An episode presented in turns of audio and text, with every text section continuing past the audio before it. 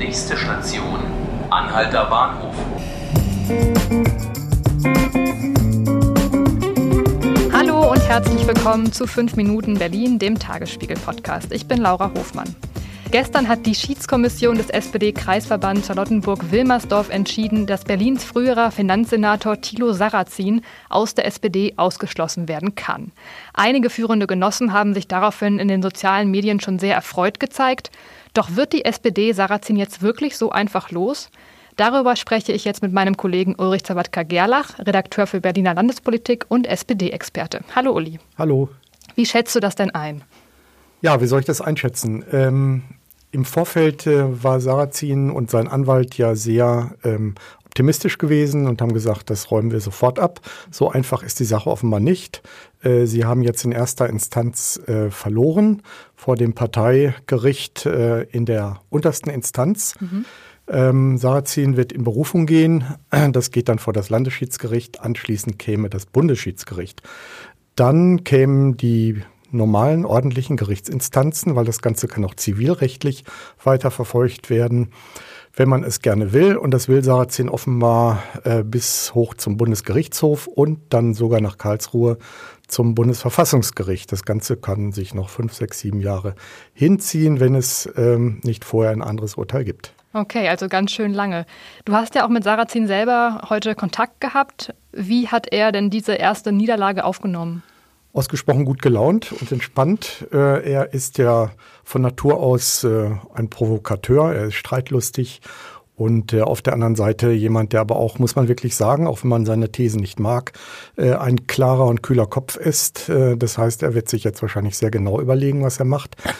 Und ich nehme ihm tatsächlich ab, dass er ähm, sich nach wie vor als Sozialdemokrat fühlt, auch wenn, wenn alle anderen Genossen sagen, das bist du eigentlich nicht mehr. Mhm. Äh, da äh, setzt du einem Fehlurteil auf. Ähm, aber er pocht darauf, 45 Jahre in der SPD zu sein und äh, dort auch in vielen Funktionen, äh, wenn auch keinen parteipolitischen Funktionen, aber doch in der Exekutive äh, seiner eigenen Partei sehr geholfen zu haben.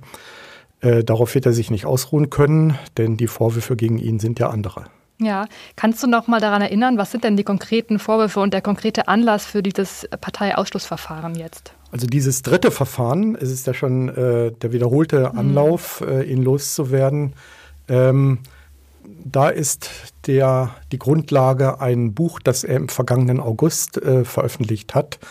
Äh, das heißt Feindliche Übernahme, beschäftigt sich äh, erneut mit dem Thema die Rolle der Muslime in Deutschland, äh, die er sehr negativ äh, beurteilt, wobei andererseits dieses Buch sehr faktenlastig ist. Das heißt, er versucht schon mit vielen Statistiken und äh, mit seinen eigenen Analysen auch der muslimischen Religion und anderen Dingen, über die man sicher sehr trefflich streiten kann, aber doch auf einer sachlich, relativ sachlichen Grundlage seine Thesen zu verbreiten.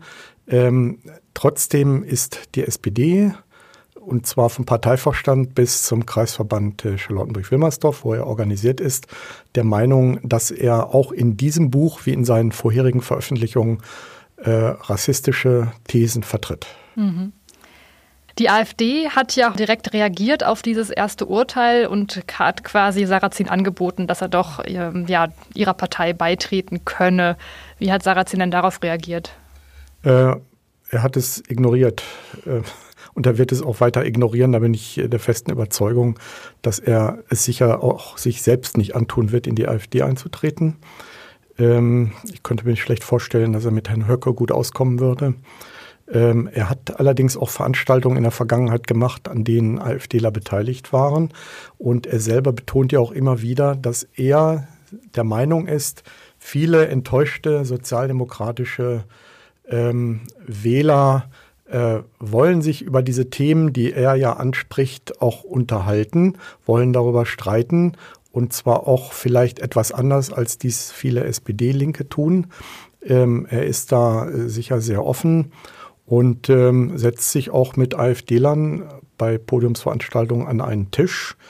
Ähm, da muss man dann sich genau überlegen, äh, was man da tut.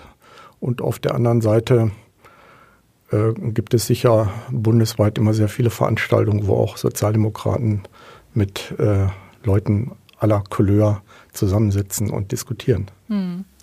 Glaubst du denn, die SPD tut sich mit dieser ganzen Sache, diesem erneuten Parteiausschlussverfahren einen Gefallen?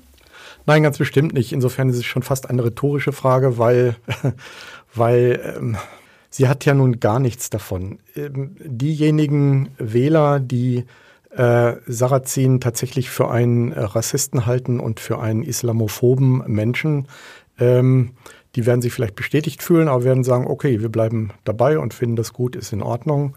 Äh, aber die vielen, die inzwischen enttäuscht sind von den Sozialdemokraten, die zum Teil auch zur AfD abgewandert sind oder in die Nichtwählerschaft, mhm. ähm, die werden äh, schon der SPD vorwerfen, ist meine feste Überzeugung, äh, ihr seid nicht in der Lage, euch mit solchen Sachen auseinanderzusetzen. Ihr wollt das einfach wegschieben.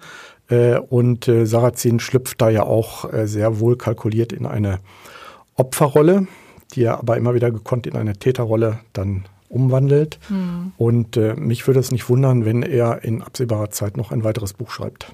Als SPD-Mitglied. Als SPD-Mitglied, denn er bleibt vorerst SPD-Mitglied, bis die letzte Instanz anders entschieden hat. Und äh, es könnte sogar sein, dass ihm dann noch 2023 äh, die Ehrennadel für 50-jährige Parteimitgliedschaft überreicht werden muss. Ja, da bin ich mal gespannt, ob es ja. dazu kommt.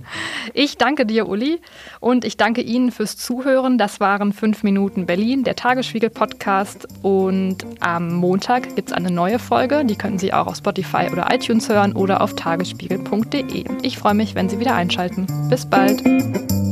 Música